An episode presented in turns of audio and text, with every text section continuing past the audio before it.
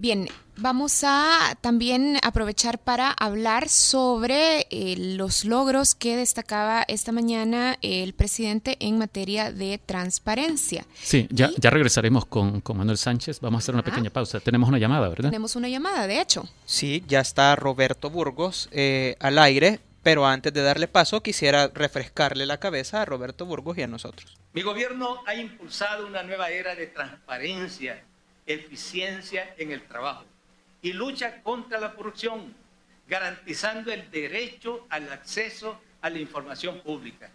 El 100% de las instituciones del órgano ejecutivo han cumplido con la publicación de la información oficiosa con más de 120 mil documentos.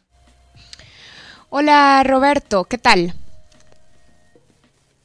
Resto de amigos, un gusto estar con ustedes, al menos telefónicamente. Roberto Burgos es parte del equipo del Faro, es parte del equipo de investigación del Faro y además recordamos que eh, tiene experiencia acumulada en el asunto de garantizar el derecho de acceso a la información.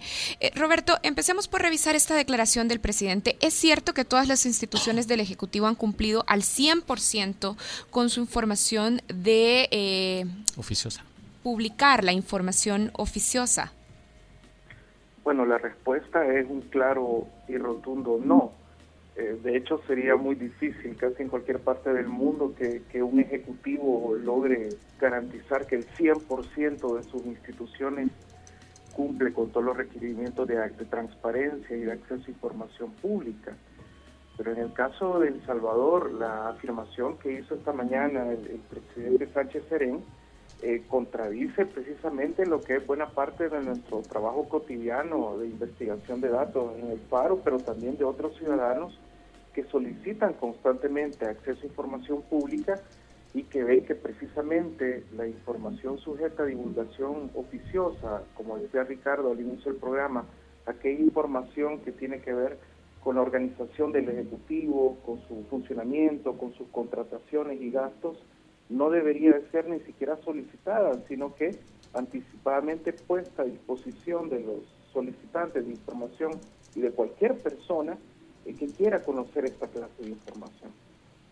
Roberto, ¿y nos podés ilustrar con algún par de ejemplos como para que veamos por qué vos decís, eh, mi respuesta es un claro y rotundo no, no cumplen al 100% la obligación de publicar la información oficiosa?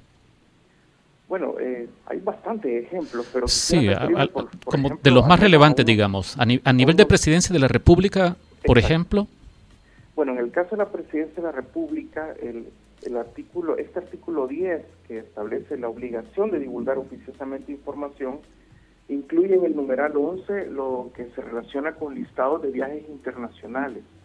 En este caso, la presidencia de la República, en su portal de transparencia de gobierno abierto, tiene el último viaje reportado en el mes de julio del año 2016, que fue el viaje del presidente de la República precisamente para saludar a sus pares en Nicaragua en el 37 aniversario de la Revolución Sandinista. Desde entonces no hay ningún registro de otro viaje de la presidencia de la República y menos del presidente de la República, eh, siendo este tan eh, asiduo a pedir permisos abiertos a la Asamblea Legislativa. Esa sería una primera contradicción con el discurso de esta mañana. No es cierto que esté el 100% de los viajes del Ejecutivo como lo ordena el numeral 11 del artículo 10 de la ley. Por otra parte, los informes contables de la Presidencia de la República, que según el numeral 13 de esta misma disposición de la Ley de Acceso a Información, establece la obligación para todos los entes gubernamentales y para la Presidencia, que no es la excepción, de publicar oficiosamente sus informes contables cada seis meses.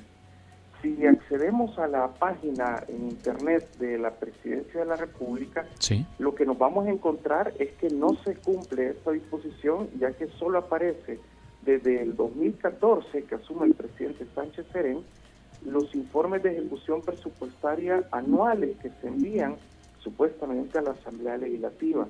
Hay que recordar que la ley establece esta obligación semestral para que las personas, los ciudadanos que requerimos información, podamos ver las transferencias que se dan entre partidas presupuestarias, podamos ver las modificaciones, las donaciones, entre otros aspectos financieros de manejo de dinero, para decirlo más claro, que tienen que estar eh, ahí. Eh, otro ejemplo de disposiciones que, que, no están siendo contempladas en materia también de acceso a información sujeta a divulgación oficiosa, también es el del número 25 de este mismo artículo 10 de la ley, que obliga a que los órganos colegiados, en este caso el Consejo de Ministros, que preside, valga la redundancia, el presidente, de la República, tienen que hacer públicas sus actas de, de sesiones ordinarias y extraordinarias particularmente en lo que tiene que ver, dice la ley, no yo, temas de presupuesto, administración y otros temas convenientes.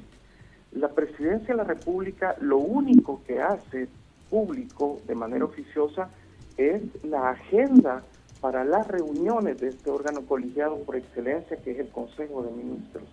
Entonces las personas que queremos buscar información, que tenemos derecho a saber, según la ley de acceso a información pública, solo podemos ver cuál fue la agenda programada, pero no podemos No sabemos qué se resolvió, ni quién opinó de tal forma, o cómo votaron.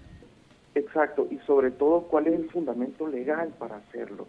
Y bueno, esto solo para mencionar eh, ejemplos concretos internamente de la presidencia de la República. Quizás era el 70%. Sí. de la misma presidencia, bueno, podríamos hablar más. Sí, Roberto, haremos otros tres programas para que sigas con tu enumeración, porque ya veo que, que puede ser muy amplia. Sí. Gracias, Roberto. Bueno, encantado. Muchas gracias, Roberto. Roberto, Burgos, investigador eh, del equipo del Faro.